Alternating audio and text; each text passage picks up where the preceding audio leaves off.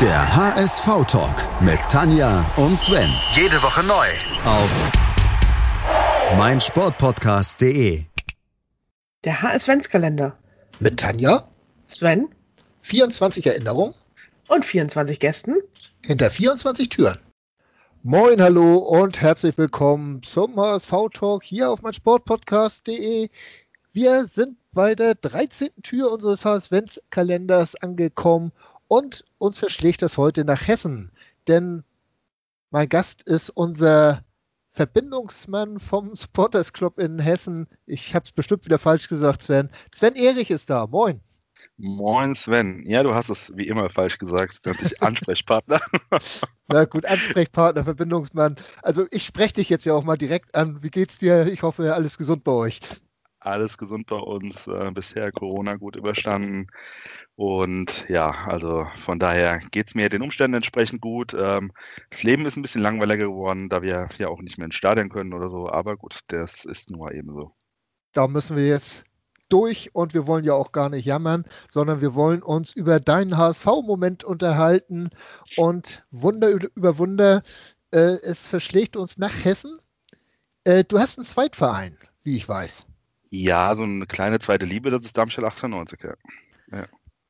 Kommt natürlich aus deiner Nähe zu Darmstadt oder wie ist das gekommen?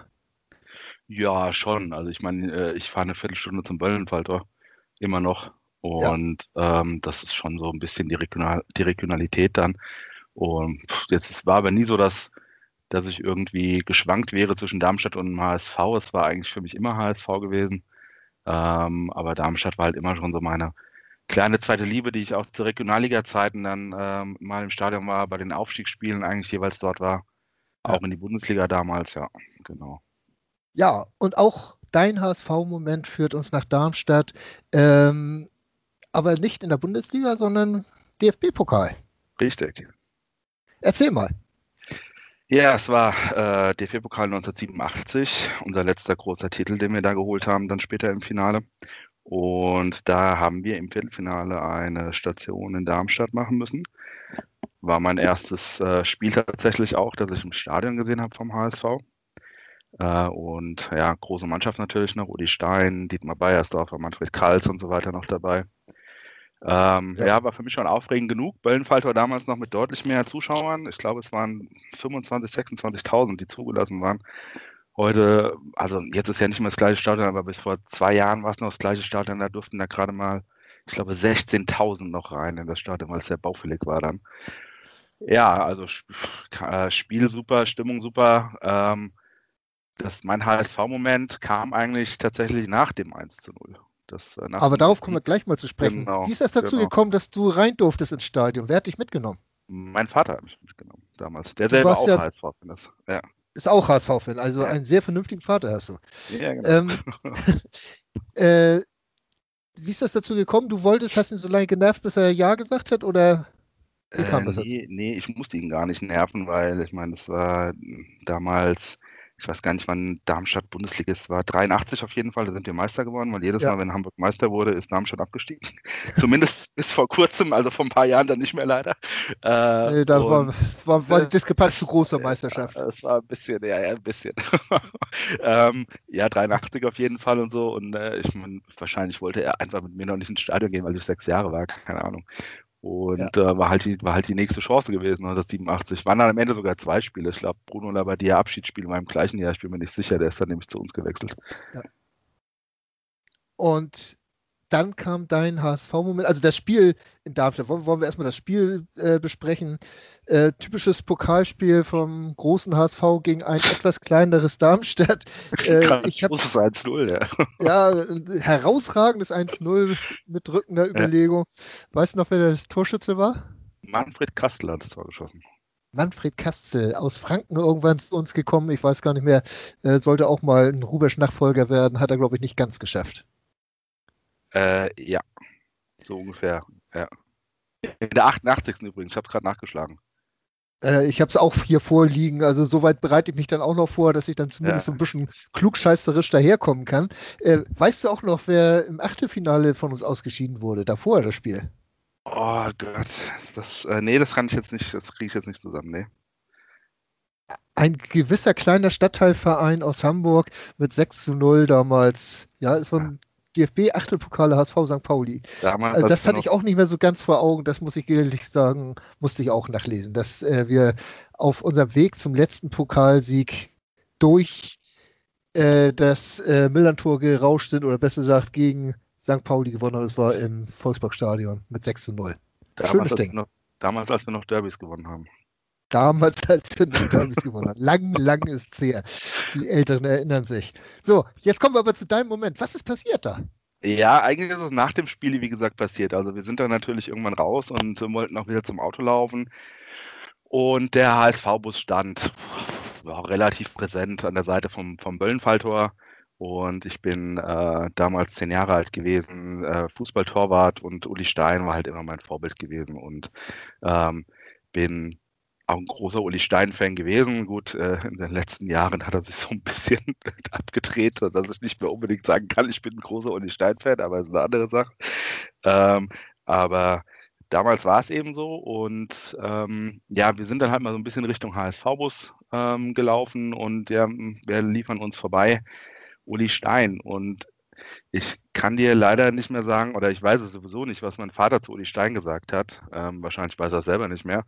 Jedenfalls äh, im nächsten Moment bin ich mit Uli Stein und meinem Autogramm-Mäppchen, das ich dabei hatte, Richtung ähm, HSV-Bus gegangen und stand dann so im Eingang vom HSV-Bus, während Uli Stein mir die Autogramme der 87er-Mannschaft besorgt hat.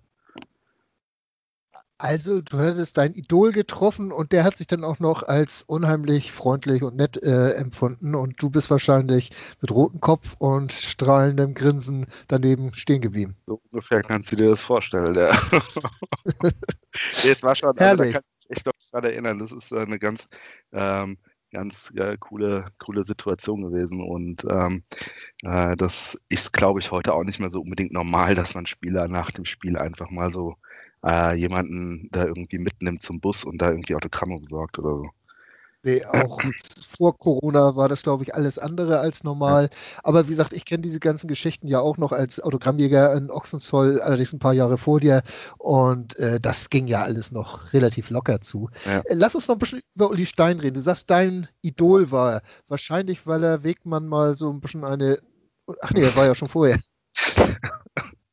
war auch 87, oder? Oder was, 88? Das war 88, also nach der Saison war das. 88, geil, das war ja. nach der Saison. Das stimmt, aber Supercup war das ja. Supercup. Ja, ähm, ja habe ich live im Fernsehen gesehen damals.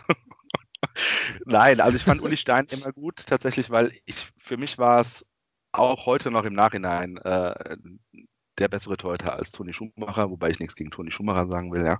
Der war mit Sicherheit äh, ein geiler Torhüter.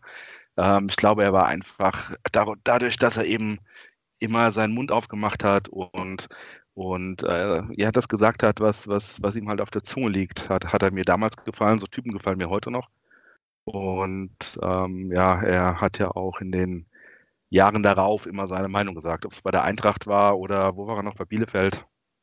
Ähm, war ja in der Nationalmannschaft, ne? Auch in der Nationalelf, Suppenkasper und was war das andere? Gurkentruppe, genau. Ja, äh, genau. Wo, wobei er mit, mit vielen Dingen wahrscheinlich gar nicht Unrecht hatte, aber ähm, gut, ähm, ist wie es ist. Ähm, er hat halt sich wahrscheinlich damit viel verbaut, was auch Nationalelf oder so angeht.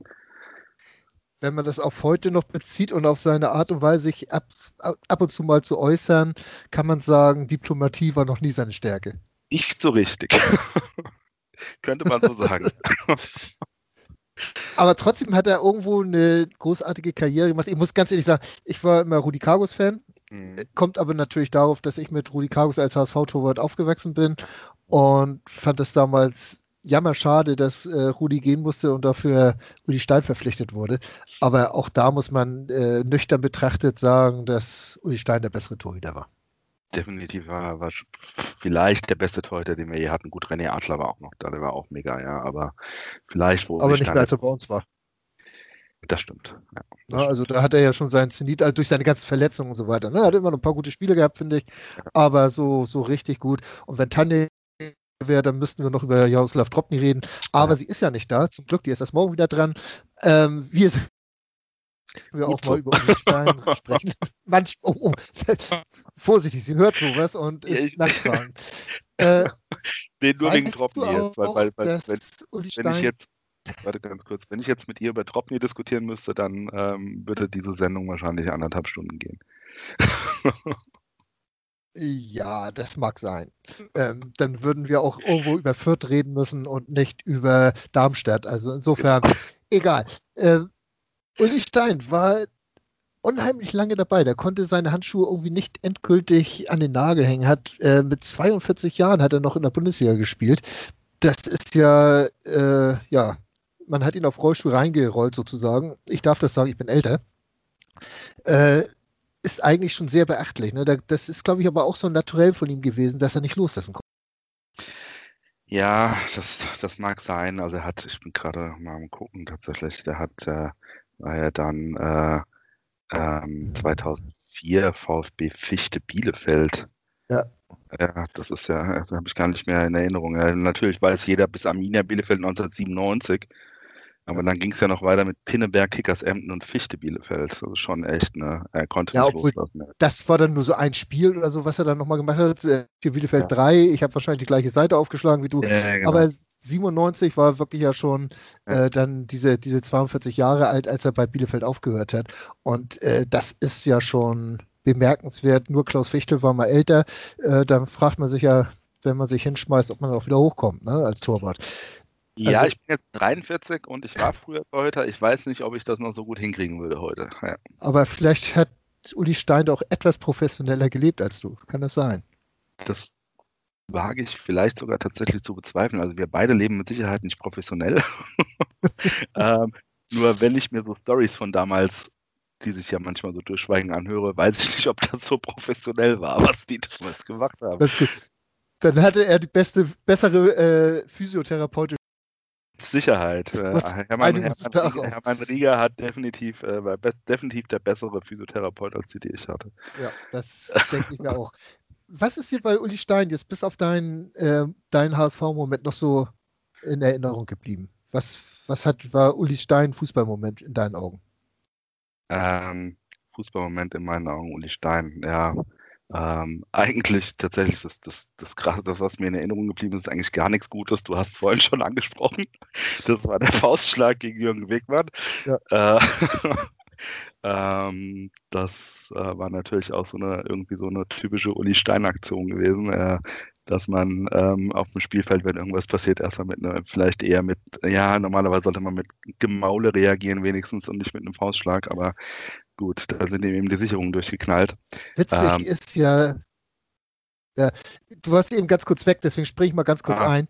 Ähm, witzig ist ja, dass man sich bei so einem herausragenden Torhüter, äh, der ja auch Titel ohne Ende mit dem HSV, nein, ohne Ende will ich nicht sagen, aber er ist halt äh, Landesmeisterpokal und zweimal Meister und so weiter mit dem HSV, dass man sich dann trotzdem an diesen Faustschlag und äh, an die negativen Dinge erinnert, ne?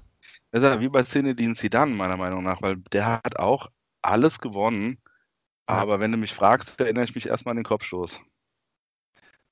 Äh, ich nicht, sondern äh, hier, wie hieß er noch vom HSV in Turin, äh, äh, Ähm, äh, mit K, Jochen, na, den, den hat er auch umgetreten, ist auch vom Platz gefallen.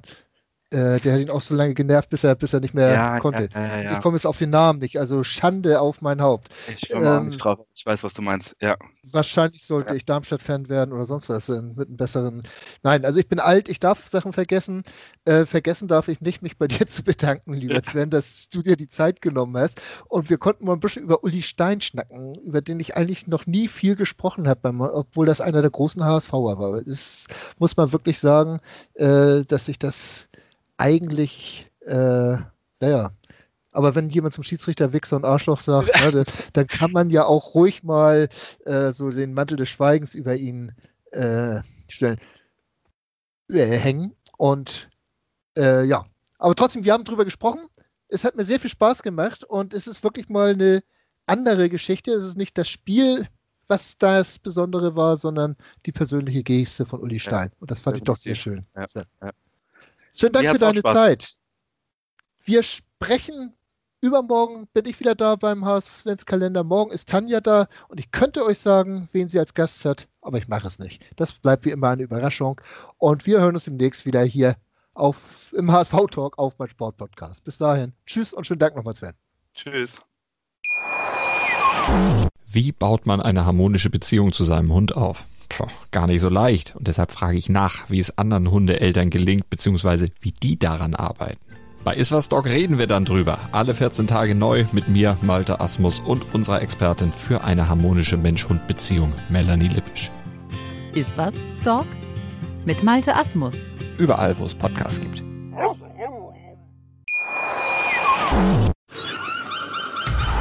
Der HSV-Talk mit Tanja und Sven. Jede Woche neu.